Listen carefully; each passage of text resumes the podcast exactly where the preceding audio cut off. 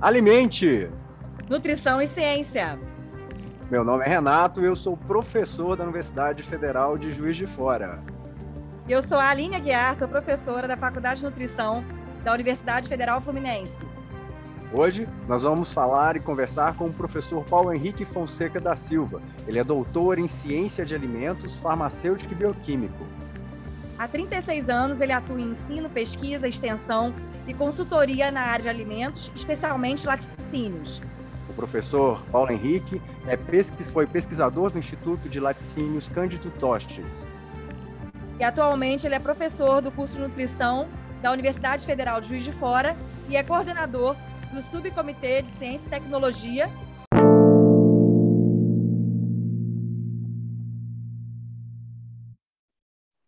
Paulo, bom te receber hoje aqui para conversar com a gente do Alimente, sobre leite lácteos. Você é um especialista, né? A gente sabe da sua experiência na área e a gente quer aprender hoje com você. Seja bem-vindo. Ah, muito obrigado, Aline, Renato, minha querida amiga, meu querido amigo. Prazer imenso, muito honrado de participar do Alimente sabendo que vocês atuam de forma tão, tão incisiva, tão valiosa para criar este ambiente inclusivo, transformador, a partir de informações cientificamente consubstanciadas. E é muito bom estar com vocês aqui, com todos aqueles que participam do Alimente. E gostaria também de deixar o meu abraço muito especial para as queridas, os queridos bolsistas do projeto de extensão Alimente. Vocês são muito especiais, hein? Muito obrigado. A gente que agradece, Paulo, e é uma honra né, partilhar com você, partilhar do seu conhecimento, da sua sabedoria, de todos os seus anos de estudo, da sua estrada longa nessa área. Né?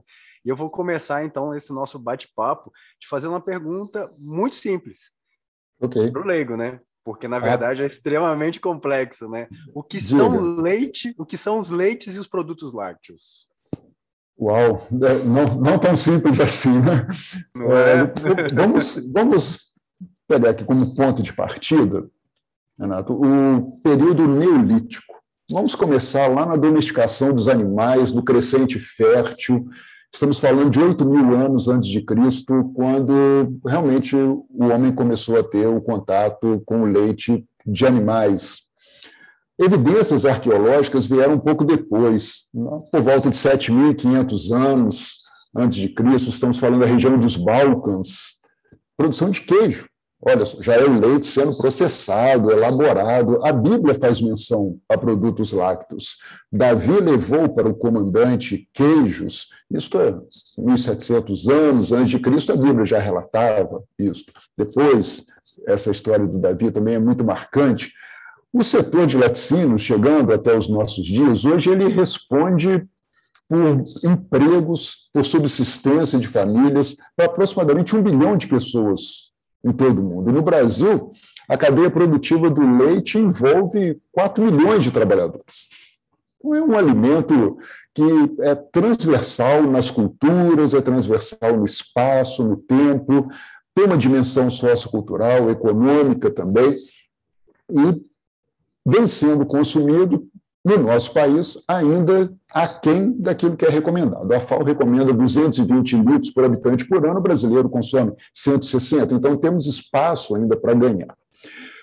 Por definição, como marco regulatório no Brasil, o regulamento da inspeção industrial e sanitária de produtos de origem animal, a revisão de 2017, diz que leite, sem outra especificação, é o produto oriundo da ordenha completa e ininterrupta em condições de higiene de vacas bem alimentadas e descansadas. Qualquer outra espécie tem que vir uma designação. Leite de cabra, leite de ovelha, leite de camelo. Então, leite é produto da ordenha de fêmeas mamíferas. Esse é o conceito, inclusive, legal a esse respeito. Os derivados do leite podem ser entendidos e classificados por diferentes categorias. Uma delas é a técnica. Nós temos os leites concentrados, desde leite, leite condensado, os leites fermentados, iogurtes, bebidas lácteas fermentadas, temos os leites desidratados, leite em pó, soro em pó, whey protein, os queijos, é um um tipo de classificação. Também existem produtos a partir de leite, como os lácteos compostos, como as misturas lácteas. É um universo realmente bastante diversificado, tanto no aspecto do leite em diferentes espécies, quanto também a partir destes leites produzirem-se muitos derivados com características próprias, específicas e diferentes tecnologias. Então, Paulo, pela definição que você disse, é, as pessoas denominam leite vegetal ah, sim.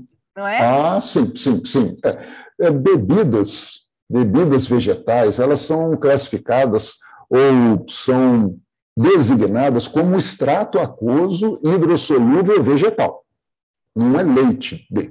Não é leite, é um extrato aquoso hidrossolúvel vegetal. Uma bebida base B é um extrato solúvel B. Majoritariamente são feitos à base de cereais, ou frutos secos, ou de, de amêndoas.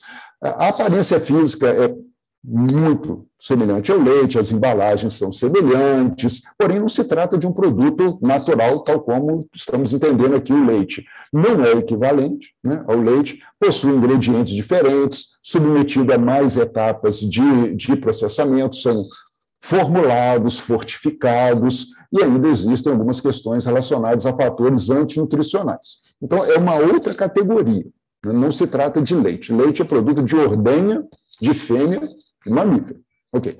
Bebidas vegetais é uma outra categoria de alimentos, bem distinta. É muito bom saber essa diferença, né, que as pessoas generalizam o termo, né, saber que leite é, tem uma definição e uma bebida derivada de um alimento vegetal tem outra denominação. É, e existe assim diferença na composição química e na quantidade e qualidade de nutrientes de um leite é de uma espécie para outra, por exemplo, um leite de vaca com leite de cabra, de búfala?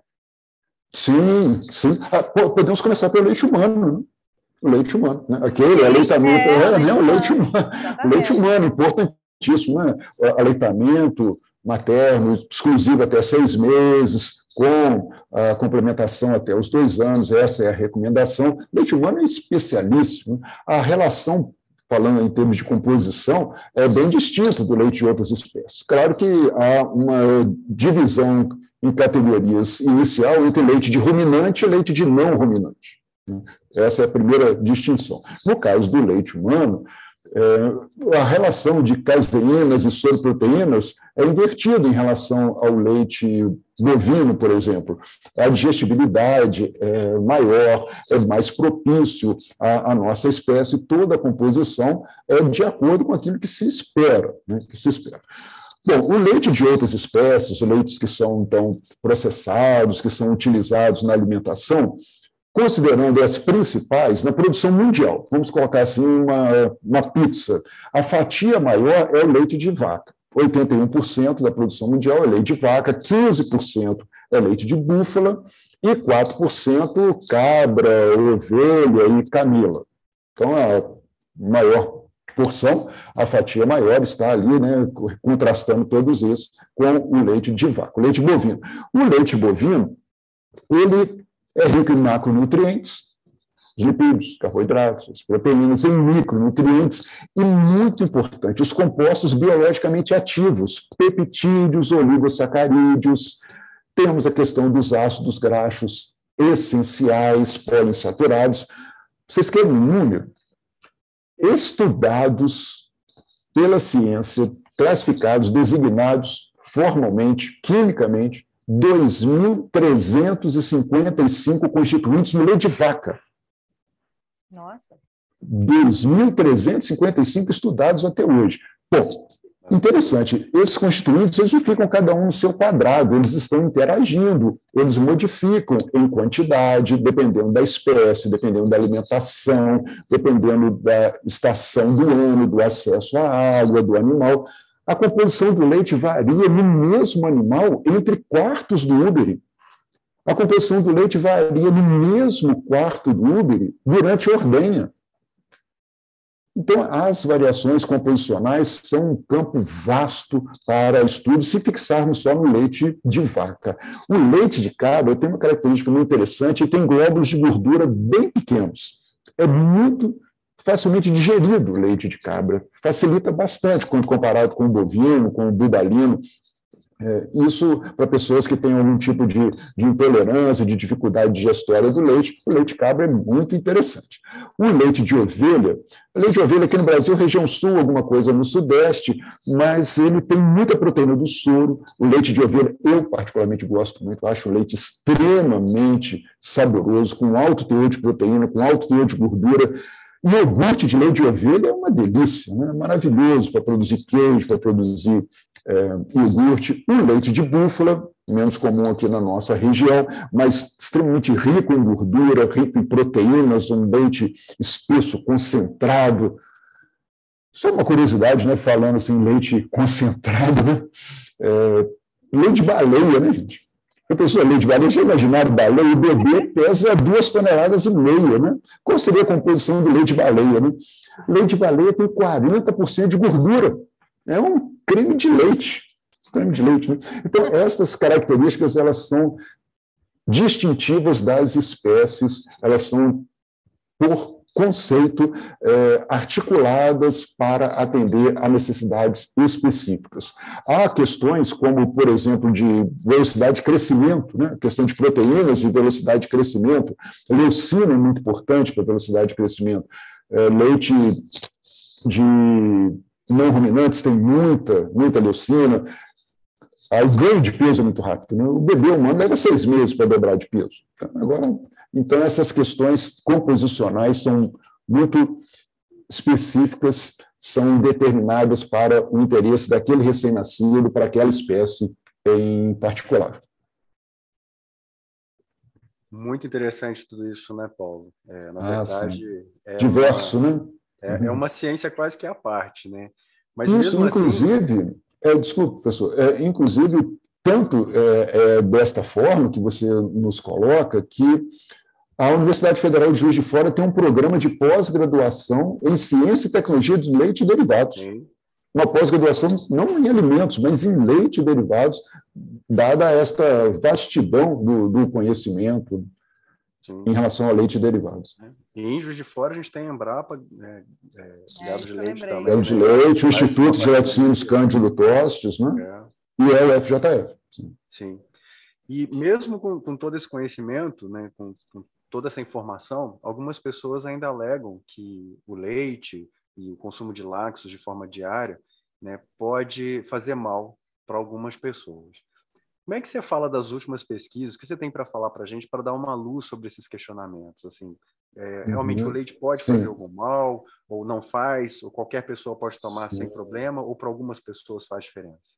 Sim, sim. Bom, é, há muitas variáveis que podem incidir sobre essa questão, né, professor? Mas, inclusive, temos um esforço muito grande na UFJF, junto à Embrapa, a EPAMIG, Cândido Tossa, o Polo, Agência Polo do Leite, desde 2012, que foi a instituição de um projeto de extensão da universidade que se transformou em uma plataforma chamada Nuvilac, que é o nosso núcleo para valorização dos produtos lácteos na alimentação humana. Todo esforço é transmitir informação cientificamente consubstanciada sobre leite derivados e buscar desmitificar aspectos relacionados ao leite, derrubar lendas urbanas a respeito disso, por quem realmente entende do traçado. Né? O Nuvilac, se me permitem o convite para conhecer www.nuvilac.com.br, estamos no Instagram, estamos é, no Facebook e teremos um podcast em breve, hein? Um podcast. Olha! É, queremos aprender, queremos aprender com, com o Alimente, né? Se conseguirmos é, realizar um décimo do que vocês já conquistaram, estaremos muito felizes. Então, nós temos esse esforço, sim, professor, de buscarmos levar essas informações, porque desinformar é muito mais fácil. Né? E a força das narrativas hoje, considerando que a métrica é determinada para a conquista de seguidores e likes. Né? Então, as narrativas muitas vezes são distorcidas, elas não revelam exatamente a verdade da ciência.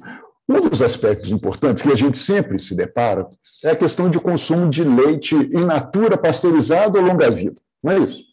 Sempre é um problema. E vale reforçar que o leite natura, o leite direto da vaca, ele não deve ser consumido, ele é potencialmente um veículo de transmissão de doenças, de veiculação de micro-organismos patogênicos, não é submetido a controle de qualidade, nem inspeção higiênico-sanitária, deem preferência a leites que são tratados termicamente, como leite pasteurizado, aquele leite de saquinho, está amplamente disponível, né? o leite pasteurizado, tratado termicamente, o prazo de validade é de poucos dias, requer refrigeração, isso realmente é muito importante, um leite que vem de indústrias inspecionadas.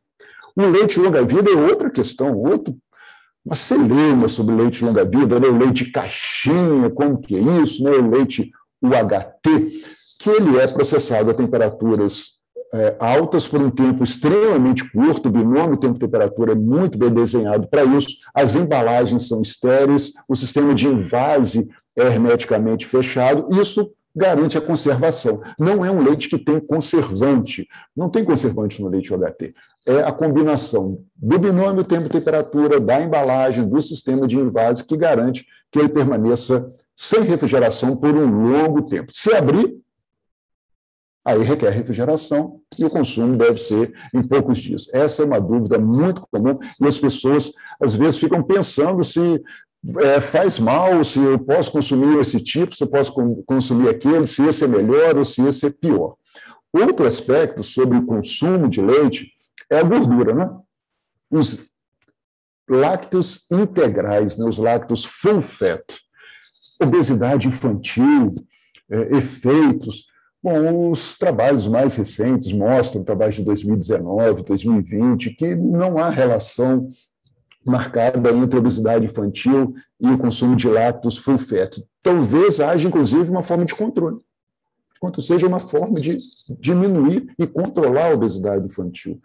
Foi feito um trabalho em 2020 com 21 países, mais de 140 mil indivíduos com menor prevalência de síndrome metabólica, hipertensão e diabetes. As evidências científicas hoje todas vão no sentido de evitar e reduzir o consumo de gordura láctea não é benéfico para a prevenção de doenças cardiovasculares. Então, essa é outra questão importante em relação ao consumo de leite. Né? Ah, tem que ser sem gordura, desnatado. Não, não, é, não é bem assim. É, não sei se, se vale a pena nesse momento, se eu gostaria de também já aproveitar, porque é algo que a gente sempre ouve falar, processo inflamatório, não é? Sim. Não, Sim. Não é? Processo inflamatório. Estava pensando é uma, nisso. Não é, professora? Então, ficamos sempre com essa dúvida, as pessoas perguntam sobre isso, é inflamatório, não é inflamatório? Bom, é, as narrativas individuais eu evito, né? Eu, evito, né? eu abdico de, de narrativas individuais. Vamos dizer o que nos diz a ciência. Né? Dois trabalhos são muito interessantes para isso. Os dois são da Advances in Nutrition, que é um periódico de alto impacto, né? um periódico importantíssimo da área de nutrição, da American Society of Nutrition. O primeiro trabalho foi uma revisão sistemática de estudos clínicos randomizados que levou cinco anos, professor Aline, cinco anos, com biomarcadores inflamatórios. Hoje a gente sabe que a epidemiologia é, nutricional se volta para a epidemiologia molecular, não é isso? Os biomarcadores e o consumo alimentar ao mesmo tempo. E o consumo de lácteos não mostrou efeitos inflamatórios, nem em indivíduos saudáveis, nem com sobrepeso, sobrepeso e nem obeso. Esse é o trabalho de 2019. Acabou de sair um trabalho de 2021, aqui direto do forno para o podcast da Alimente, mostrando que um conjunto vigoroso, forte de evidências clínicas, pesquisas muito fundamentadas, mostraram que o consumo de produtos lácteos não aumenta o índice de biomarcadores de inflamação sistêmica crônica. Inclusive, levantam a importância de se colocar outras camadas nesse conhecimento para entender como possivelmente leites fermentados são, inclusive, anti-inflamatórios. Então, toda a ciência converge no sentido de que leite derivados não promovem inflamação e, eventualmente, podem, inclusive, ser anti-inflamatórios. É o que há de mais recente na ciência. Muito recente é, essa trabalho. Muito recente. Muito recente. Estou citando esses dois, são vários os trabalhos, mas um de 2020 e outro de 2021, que acaba de ser publicado em revista de altíssimo impacto. É, o leite e os produtos né, são muito ricos em compostos, né, muito complexa a estrutura. Então, o né? efeito é diverso. Então, é bom vir esses trabalhos que mostrem aí que é, as polêmicas sempre vêm nos alimentos, né? Momento eles são vilões, momento eles são mocinhos, e ah, agora sim. as coisas estão caminhando. Imagine, imagine o risco, é, o risco que nós corremos se não nos atermos à ciência de uma demonização de alimentos, talvez até uma hierarquização, hierarquização de alimentos mesmo, e talvez até uma desconstrução de alimentos. O que é indigno de ser considerado comida? Hum? Os alimentos, eles são não para serem desconstruídos, eles para serem construídos né, com as nossas identidades, as nossas histórias, as nossas memórias, promovem a nossa saúde. O leite derivados fazem parte da cultura, fazem parte do nosso cotidiano, né? no meio aqui o pão de queijo, né? o nosso queijinho em Minas, né?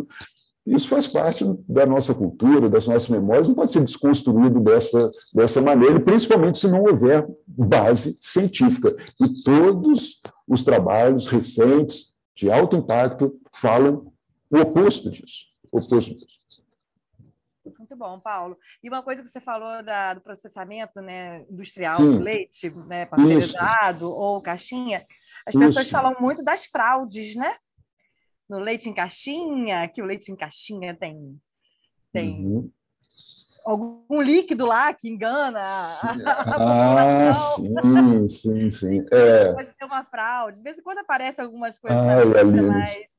Esse, esse discurso... Né? É, esse discurso é muito solúvel em água, né? Esse é o típico discurso solúvel em água, né? Totalmente. Existem opiniões incendiárias, né? opiniões que são assim esgarçadas e, e muito precárias, né? muito precárias, sem conhecimento, né? É, existem questões de fundo que precisam ser consideradas né, nesse respeito.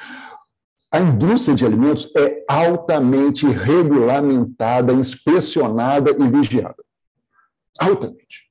É um dos segmentos econômicos mais regulamentados e inspecionados.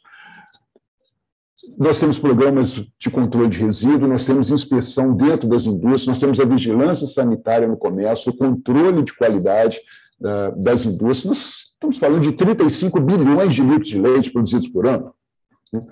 sob inspeção federal, sob estadual, inspeção municipal, vigilância sanitária. Então, é um, um segmento extremamente regulamentado e inspecionado. Nós temos muita segurança no consumo de leite e produtos lácteos. Muito bom.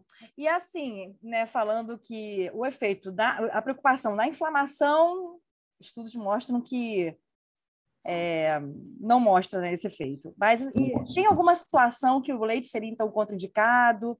Sim. alguma questão alguma suspeita, algum sintoma, né? A gente sabe de intolerâncias, alergias, o que você sim. tem para falar? Sim, sim, muito bem colocado, eh, professora, porque de fato há, né? de fato há. Se me permitem é, dar um passo atrás para ganhar impulso aqui, é, chegar na resposta, adicionando o seguinte conceito: as reações que nós temos ao consumo dos alimentos. São dois tipos de reações. Tem as reações tóxicas e as não tóxicas. Reação tóxica, por exemplo, um glicopeptídeo que cause uma reação tóxica, ou um glicosídeo cianogênico e mandioca. Isso, esse é um bom exemplo. Glicosídeo cianogênico e mandioca é uma substância tóxica. Então, qualquer um de nós que consumir, tem problema. As reações não tóxicas, elas dependem da individualidade, isso já clarei um pouco. E dentre as reações não tóxicas, algumas são imunomediadas, as alergias alimentares, e outras não são imunomediadas, são as intolerâncias alimentares. E os leite produtos lácteos podem estar nesses dois aspectos, tanto na imunomediada alergia, alergia à proteína do leite de vaca, a PLV, quanto na intolerância alimentar, a intolerância à lactose, ao açúcar do leite. São dois aspectos realmente muito importantes. Né? É, tem um minutinho para elaborar? Posso elaborar sobre esses dois? Claro. Sim, claro, sim. Paulo. Então, obrigado. É ótimo. Então, ótimo. A então, fala aqui é sua, a gente ah, muito aprender. obrigado, muito obrigado. Né? Fico muito confortável, muito à vontade com vocês aqui. A, a alergia à proteína do leite de vaca, ela, por si, também se divide. Aquelas que são mediadas por IgE, as que não são mediadas por IgE, são as tardias, né, mediado por IgE, a reação é rápida, as tardias não mediadas por IgE, e as mistas, né, que tem linfócito T, tem IgE, aí toda uma reação extremamente importante e muito séria. Alergia à proteína do leite de vaca é sério, gente, coisa séria, muito, muito séria. É, nas proteínas do leite, né, dentro das proteínas do leite, as que têm maior potencial alergênico são a caseína, a alfa-lactobulina, a beta-lactobulina, e pode re causar reação IgE mediada e IgE não mediada. Né? Bom, já a intolerância à lactose é uma reação que não é, é, é digestória, não é imunológica, é um mecanismo relacionado à baixa atividade da enzima lactase. Essa enzima é produzida pelos enterócitos, lá na borda escova do, dos intestinos, produz essa enzima lactase que hidrolisa a lactose, o açúcar do leite, liberando glicose e galactose. A glicose e a galactose são então absorvidas. A lactose íntegra não atravessa o enterócito, mas ela tem que ser hidrolisada. Então, o intestino humano produz lactase. Bacana. Isso, ao longo da nossa história evolutiva, acabou se constituindo um processo é, o termo é processo de evolução convergente. É aquele processo em que vale a pena, é benéfico para a espécie. A espécie ganha com esse processo evolutivo. Então, o ser humano passou a conseguir digerir a lactose na idade adulta. Ter atividade de lactase. A persistência da atividade de lactase na fase adulta foi um ganho para a espécie. Tem um trabalho magnífico na Nature sobre isso, mostrando a revolução do leite. Socialização, energia, nutrientes, graças a quê? Conseguir digerir a lactose na fase adulta. Bacana, então é isso. Mas algumas pessoas têm baixa atividade de lactase no intestino, que pode ser primária, já é do indivíduo, é uma característica autossômica, recessiva, tal, mas acontece Pode ser secundária, algum dano à mucosa, é, doença de coma, infestação, uma parasitose intestinal, algo assim. E pode ser congênita, que é rara, ligada a algumas famílias na Finlândia. Mas o mais comum é a primária. Mais comum é a primária, na sequência, a secundária pode acontecer. Diminui a atividade de lactase. O que, que acontece, então? A lactose não é hidrolisada passa direto intestino grosso, fermentação, pressão osmótica, produção de CO2, produção de ácido, produção de hidrogênio, aí sintoma é flatulência, desconforto abdominal, é diarreia, náusea, vômito, constipação, porque a lactose não foi hidrolisada. Passou direto para o intestino. Quê? Então, aí são as duas, as duas grandes características. Uma ligada à proteína, bastante séria, a PLV, e outra ligada à lactose, que é a intolerância. O diagnóstico diferencial é importantíssimo. Importantíssimo. Saber diagnosticar bem se é intolerância ou se é alergia. Se for alergia, a dieta de exclusão pode ser mandatória. Pode ser mandatória, se for alergia. Agora, se for intolerância à lactose, não se precisa prescindir dos nutrientes, do valor do leite derivado. Tem muitas alternativas nutricionais, não é? Para pessoas intolerantes, com diferentes graus de intolerância à lactose.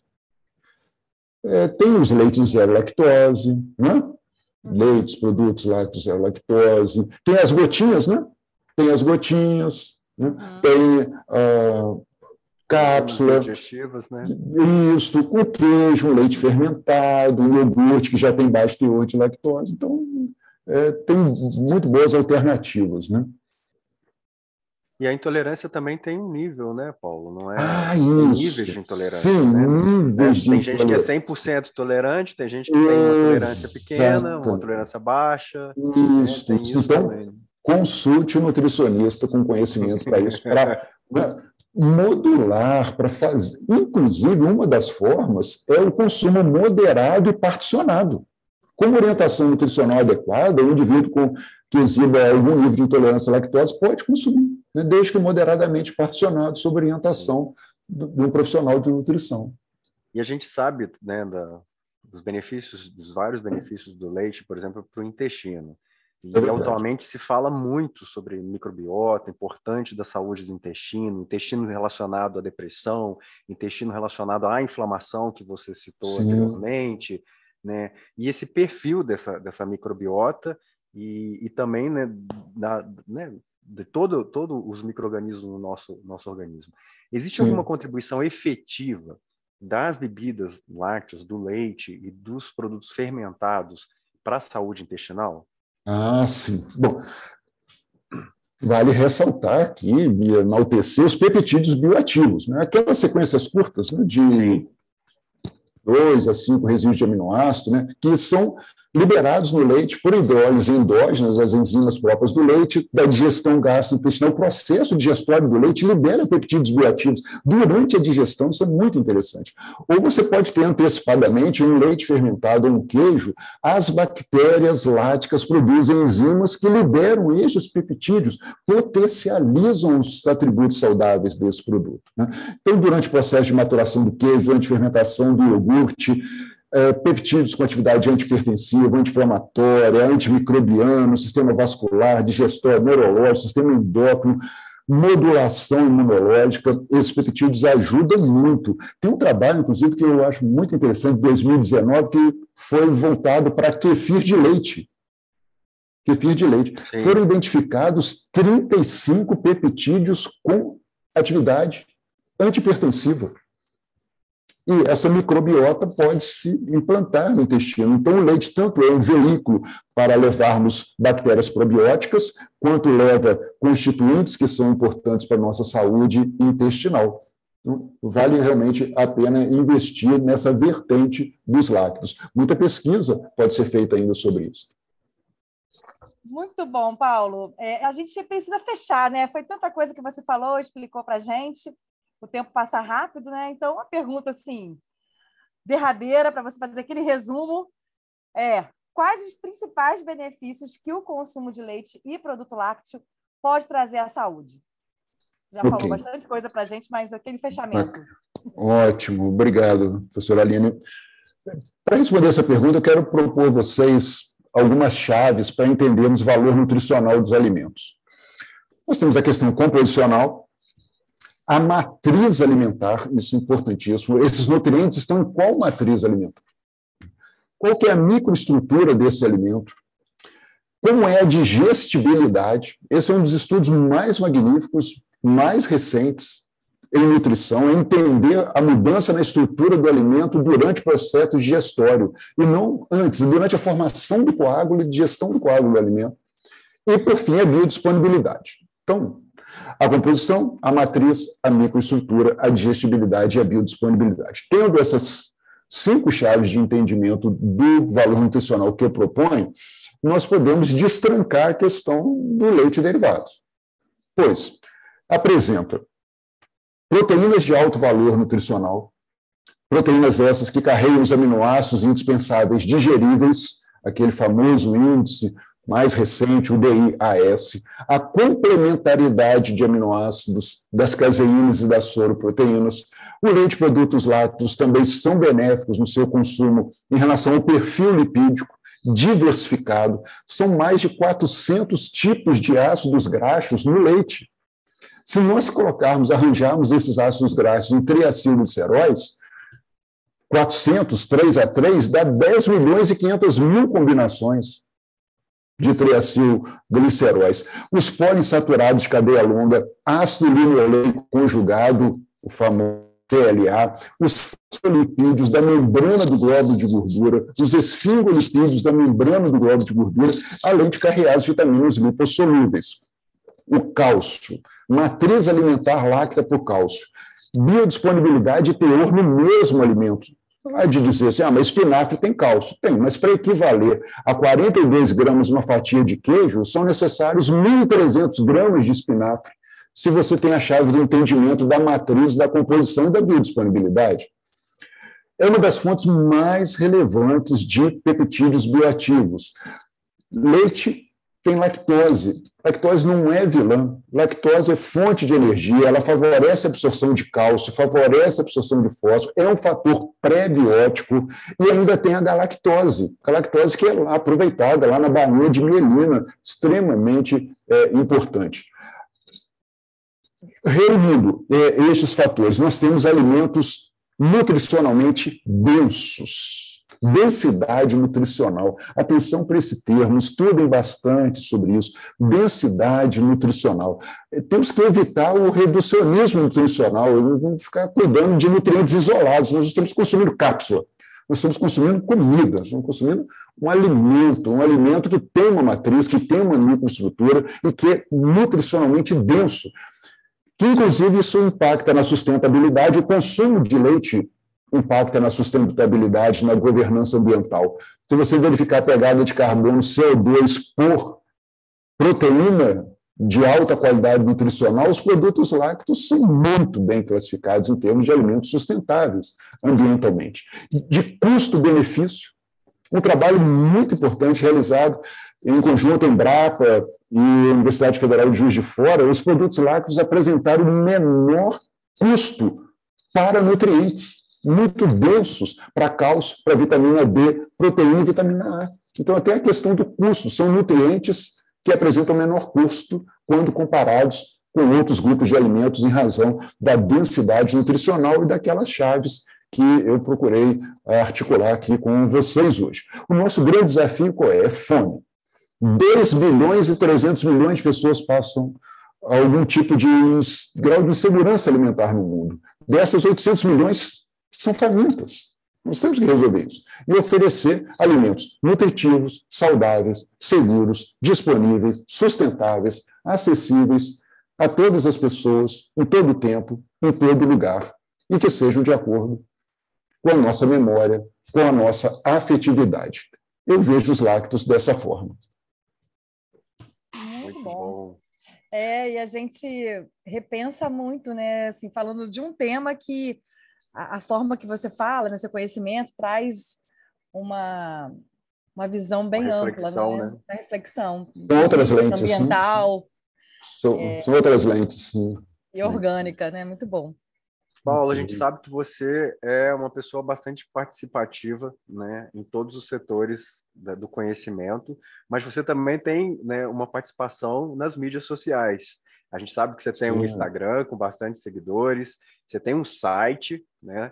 E você tem também um canal no YouTube. Você poderia é... deixar para a gente esses endereços? Sim, sim, sim, sim claro. É, o site à disposição é um repositório de, de informações, é www.prof, termina com F, tá? prof. Paulo Henrique Silva.com, prof. Paulo Henrique Silva.com. O Instagram, arroba prof. Paulo Henrique Silva, no LinkedIn, também Prof. Paulo Henrique Silva. O canal no YouTube é Prof. Paulo Henrique Silva, PH. Se me permitirem, também gostaria de ressaltar o projeto Nuvilac, o www.nuvilac.com.br e o Instagram, arroba Nuvilac. Muito, Muito bom. bom. Obrigada. Obrigado, gente. Foi Obrigado. Ótimo. Te ouvir, Olha, aprender. Muito bom. É sempre um prazer, né, te ouvir. Eu fico é, escutando, fazendo as minhas meus pensamentos, minhas considerações. Tudo que você fala é sempre muito relevante, muito atual, muito pertinente e sempre embasado em ciência, que é o que a gente precisa para combater a má informação e a desinformação nesse país. É, o Alimente te agradece imensamente por ter aceitado esse convite. Foi um privilégio para a gente. Você, além de nosso colega né, de trabalho é nosso amigo também, é né, uma pessoa é que a gente tem por autoestima. Né, e agora eu deixo para a Aline fazer os agradecimentos dela. É, eu também quero parabenizar, né? E acho que o Paulo foi, sempre foi um incentivador para a gente abrir os horizontes para outras redes, né? O Paulo é uma pessoa tecnológica, sempre foi, né, Paulo? E aí tem também o canal no YouTube, eu acho que vale a pena dar uma conferida. O Paulo tem várias aulas lá. Eu até uso suas aulas, Paulo. Ah, que bom. Como referência. Fico honrado, fico honrado. Usei a aula de leite, os alunos gostaram. Sim. Ah, então, sim. Recomendo aos amigos, é, sim. É, eu acho que vale a pena e a gente sempre tem que apoiar os professores né, na área acadêmica. A gente está aí é, numa luta constante entre informar cientificamente, trazer o que tem de mais novo na ciência, que embase as nossas condutas né, em relação a outras pessoas aí que só querem saber de likes, é né, de curtidas. Então, a gente sempre tem essa preocupação aqui no Alimente, por isso que a gente sempre convida pessoas aí especialistas como você e que nos abrilhantou obrigado nossa, por essa... nosso episódio. Muito obrigado obrigada. por vocês valorizarem eh, o ambiente acadêmico que pode parecer árido e até mesmo hostil, mas aqui que nós trazemos a informação melhor para a sociedade. É, Martin Luther King disse uma vez que nós devemos sempre tornar simples o que é complexo. E esse foi mais um episódio. Eu espero que você tenha gostado. Para mais informações, você pode nos seguir no Instagram, alimente.nutricão e ciência. Fique bem e até a próxima.